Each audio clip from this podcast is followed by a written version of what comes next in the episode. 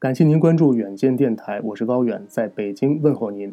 无论您在这个世界的哪一个角落，今天这期节目我们将和首席文创官共同联手为您制作。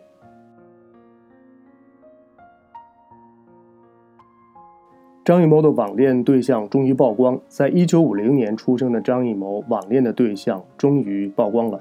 欢喜传媒以一点五亿股加十亿元人民币的创作资金锁定了张艺谋六年，在这期间，这位著名的导演将迈入古稀之年。欢喜传媒呢是在香港上市的一家上市公司。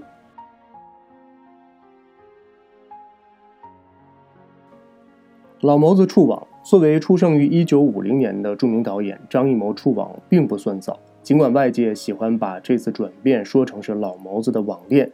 细看这网恋的对象开出的条件还算有诚意。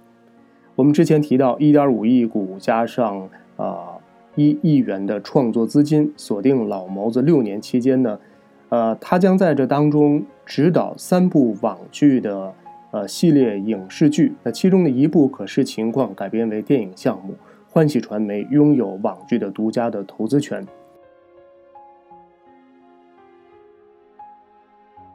尽管网剧的制作与电影的制作呢有一定的技术的差别，但是呢，数字化制作的越发风靡的当下，二者的技术层面的距离呢在逐步的拉近。那尽管此前的观众几乎从没有看过张艺谋的电视剧的作品，但是从影视行业技术到艺术层面，再到人脉与影响力，张艺谋应该说都没有什么障碍可言。那唯一让人担心的就是面对近几年热播的一些网剧，那更多的是年轻人比较喜欢。那张艺谋这样一个生于一九五零年代的著名导演，他能否敏感地捕捉到年轻人的口味呢？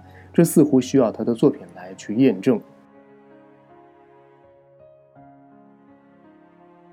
不过从目前的操作的方式来看呢，也许也不排除他会选择一些年轻的有想法的导演加入他的制作团队，来平衡这样的一些所谓的年龄差的问题。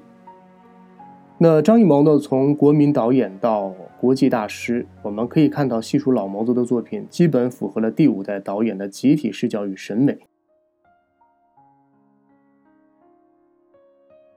当然，个中还是有一些他们各自的差别的。从《红高粱》《秋菊打官司》《菊豆》《活着》《大红灯笼高高挂》，一个都不能少。我的父亲母亲、十面埋伏、满城尽带黄金甲。金陵十三钗以及英雄归来、长城等等等等，一部部作品相继问世。张艺谋用他的作品在与时代对话，很多时候你看到他的作品，也基本能够理解他对时代的思考。尽管有评论认为他的作品当中总是有一种张氏的所谓的形式感。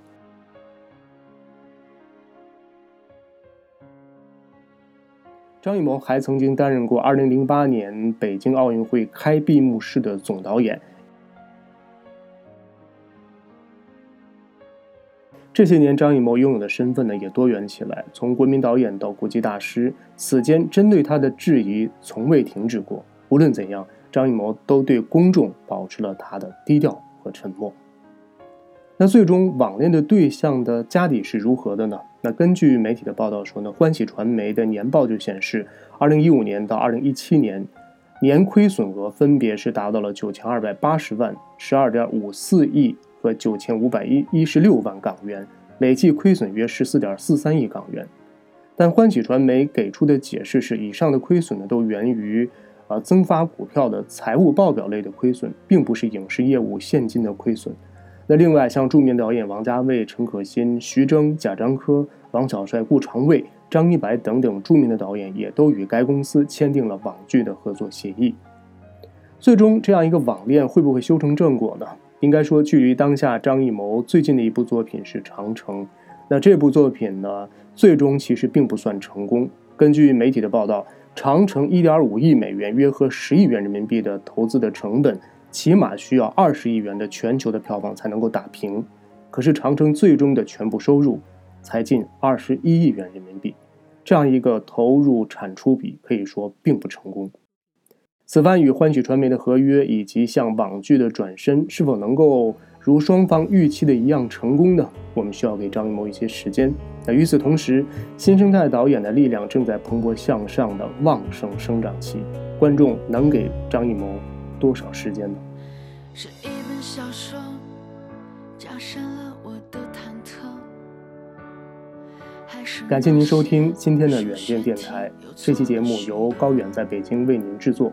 我们是联合首席文创官为您带来的这期节目，感谢您的收听，再会。让你晚自习迟迟不下课，我们说好的回家去复习功课，你却把情书又写得秋水一色。或许时光就像。你害怕的蛇，各自坐上了远去的火车。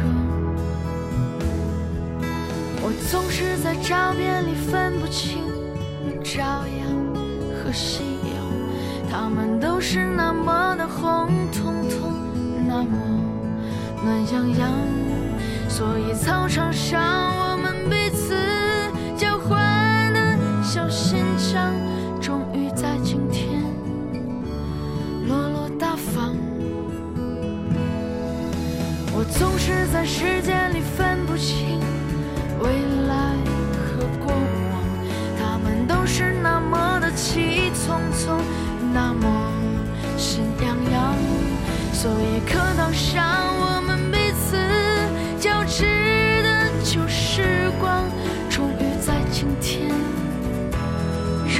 轻狂。